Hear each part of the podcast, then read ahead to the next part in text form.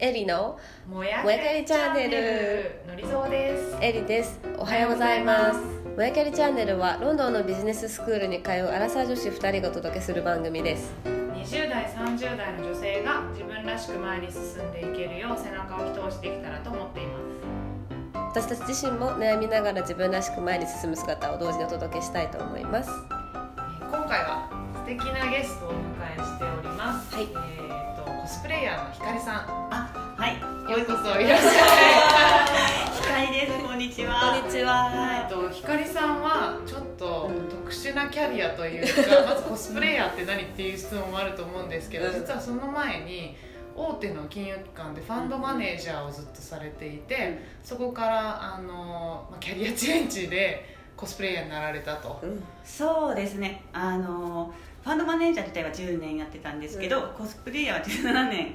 学生の頃からやってます。歴はコスプレイヤーが長いんですね。で、まあ起業しつつコスプレもやりつつという感じなので、まあ自由に生きてますね。なるほど。えそれ起業っていうのはコスプレ関連の起業なんですか、はい。うん。一応細々なんですけど、去年お洋服ブランドを立ち上げまして、へえあコスプレイヤー向けのってこと？あーあのだけではなくコスプレイヤー向けにしちゃうと、うんうん。あまりやりすぎると著作権が絡んじゃうのであそっかそっか。ロリータ服みたいな感じで可愛い感じの世界に向けたお洋服を自分でデザインしてあ自分でデザインしてブランド名はなんていうブランド名ですか？私の本名があつこ。であのスベットあつこスベットって名前で始めました。へあーつこ東京 .com で出てきますね。そうコスプレイヤーについてちょっと聞きたいんですけど、うんうん。コスプレイヤーっていうお仕事はその収入とかって得られるんですか？あの正直今の日本だと得られる人はほとんどいないですね、うん。っていうのもやっぱ原作との間の著作権が絡んできちゃう、はい。でも海外は全然違って、う日本の法律は通じないから、まあ、これはちょっと、まあ、グレーっちゃグレーなんですけど、外でコスプレの服を着てスターみたいに振る舞ってどっかのショーに出てお金もらってた人とか結構います。あおーそうなんですね。私はコスプレイヤーというよりはコスプレという一つの側面を使って何かを伝えたいなとか、そういうのでコスプレをやっているので、うんうん。コスプレイヤーとしてどうこうしたいわけではない、なるほど。そこも含めてノープランで楽しくやってます。なるほどね、多分最初にコスプレを始めた時って別になんか誰かに何かを伝えたいっていうよりは単純にそれが楽しいっていうことで始めたと思うんだけど。そうですね。中学校の子に蓄膿症を患っていて、うんうん。学校ですごいいじめられてまして、うんうん。特に男の子がもうバイキンバイキンとか言ってお俺に下がんないみたいな感じで男の子がすごいいじめてきて、うん鼻が出ちゃうからってことかな。そう。それでもう学校に行くのも嫌ででまあ親もどうしていいか分かんなくて子供がいじめられてるのを見て、うんうんで私は居場所はなかったんですね、うんうんでそんな中初めて行ったコスプレイベントで出会った綺麗なコスプレイヤーさん2人組が私を見て「すっごい可愛いね写真撮っていい?」って言ってくれたんですね、うんでその時に人生で誰かが心から私のことを可愛いって言った瞬間がなかったからもう天気がひっくり返るようにびっくりして。ね承認されたっていうあそのあ私可愛くてもいいんだって思って、うんうん。やっぱりいじめられちゃったりとかして、うんするともう自分が可愛くなっちゃいけないっていうなんつうのかな可愛い服なんか着ちゃいけないおしゃれなんかしちゃいけないって気持ちすらあったから、なんかそれを全部吹かせてもらえたような気持ちになってなんかお姉さんたちにもっと会いたいとかなるほどね。その一そういう心で。ところから始まったんだ。やっぱり起業するにしても、うん。自分の信念とか情熱じゃないと続かないから、うん。やっぱり原体験に戻ってくるんだろうなとは思っていて、では私は今アラサー同じくアラサーですけどアラサーになると可愛い服着ちゃいけないんじゃないかとか、うん。もうおじさんおばさんだからとか言うと結構いるんです年相応にしなさい的なね。でもそれも私はそうじゃないんじゃないのかなって思うことがあって、うんうんうん私自身可愛い服着て会社行くと「またフリルつけてんの?」とか言われて。まあでもなんか別になんつうのかなフリルつけるのは法律違反じゃないじゃないですかって思うわけですよ。みんなが周りの顔色を伺ってなんか無難な服を着ていくっていうのをなん、まあたびたび見てきてもったいないなって思って。なんか世の中の常識から見ると非常識なことをやったりとうん。かするとこうあ正常に戻してあげようという善意のなんだけど、すごく望まない圧力みたいなのがかかってきたりするじゃない、うん。そういうのってどうやってこう折り合いつけてきたの？もしくはなんか戦ってるのかあ共存してるのか。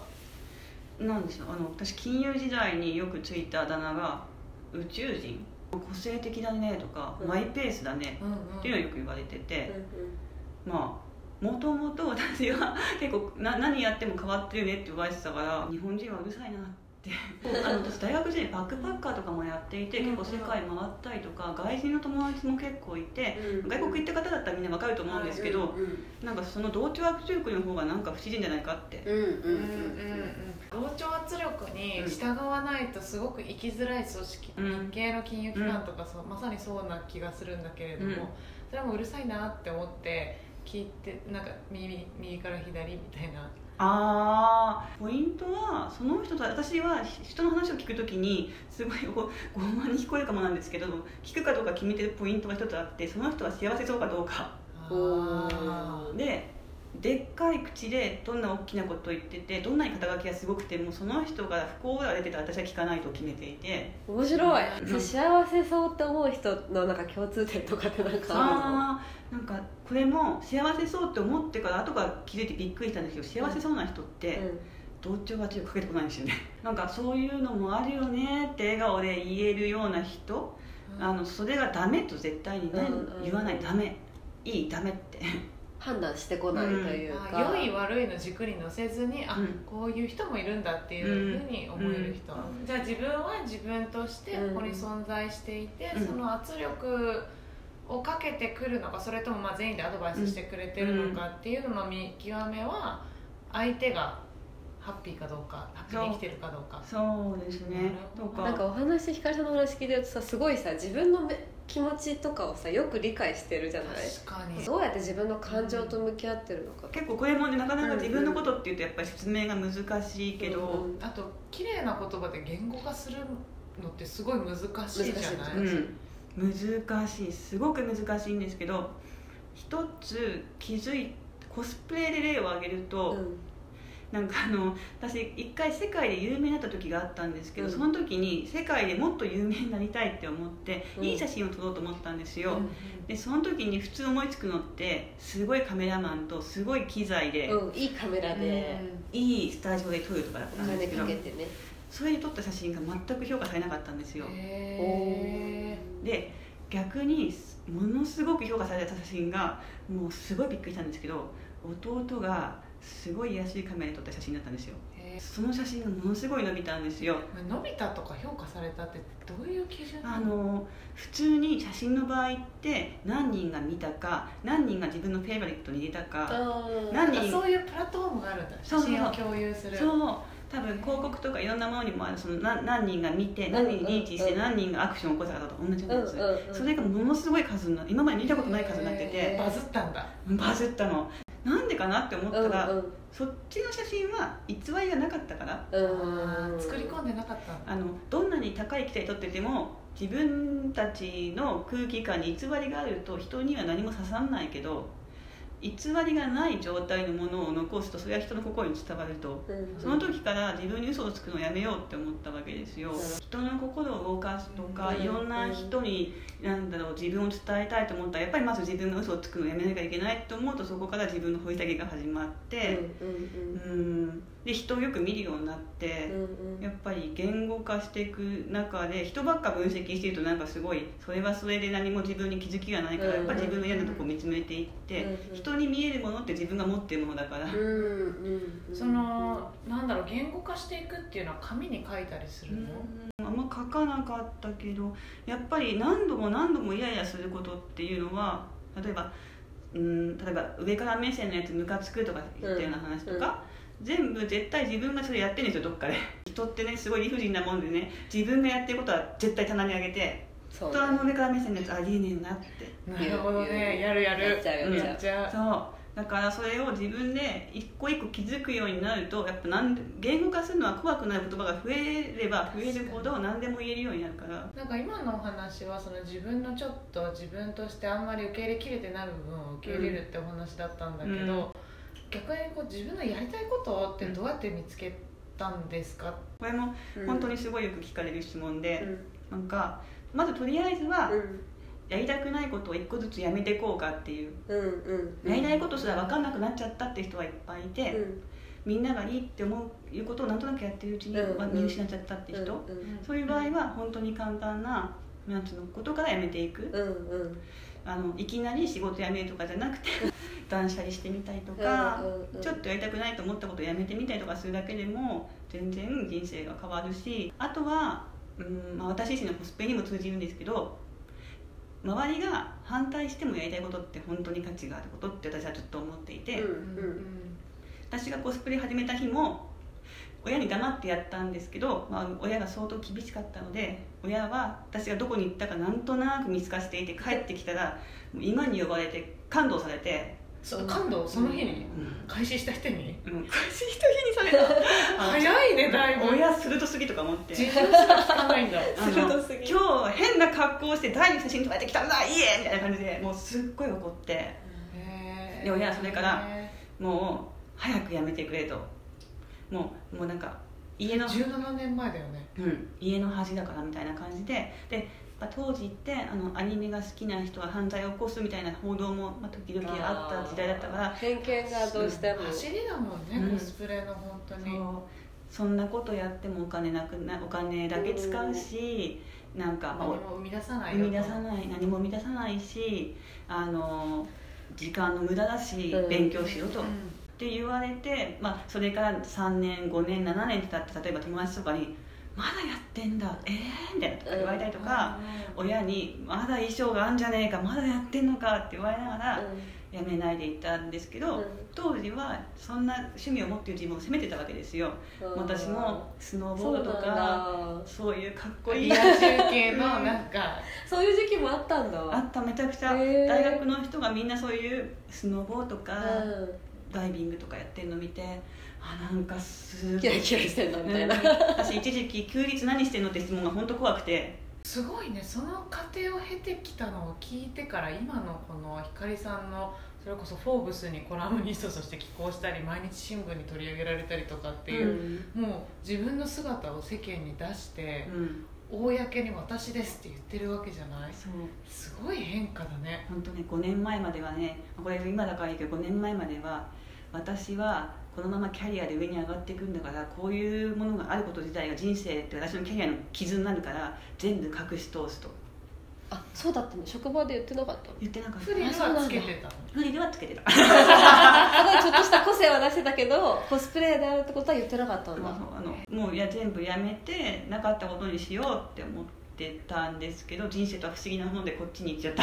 転機とかきっかけっていうのは特別な何かがあったの？かそれともなんか積もり積もって突然ポンとなんか来たのか。あああの78年前私結構世界で有有名になってって、なってだから東コスプレの世界でねそのココミュニティで有名になってどれくらいっていうのは難しいけど、うんうん例えば東日本大震災があった次の日は一晩で200通ぐらい「光さん無事ですか?」ってメールが世界中から来てへうんたりとかしてでも私ニューヨークにあの出張で行くことが決まった時にコスプレやめようと思ってやめたんですね。あのあそうなんだ。キャリアでニューヨークに行けるって結構大きな転機だったから、うんうんうん私はこのまま金融エリートになるからもうコスプレなんてここでやめようと、うん。ニューヨークに行くのをきっかけでね。もう。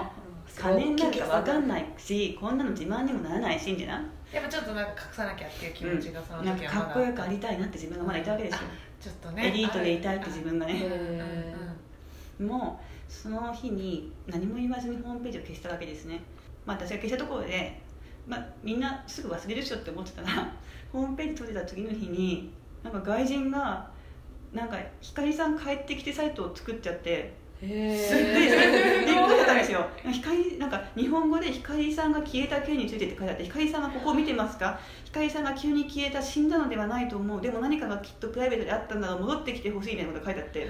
泣いちゃうそんなの。でそこになんかいろいろメッセージが書いてあったのを見たんですよ。私は今までてっきり光さん私のことをみんながファンでいてくれるのは写真がなんとなく可愛くてコスプレになっててだからかなと思ってたんですよ。要するに大体の聞く存在だと思ってたんですけどそこのメッセージ上には光さんはどんな人にも対等に優しく接してくれてこんな日本人のコスプレイヤーさん初めてだったとか書いてあったんですね。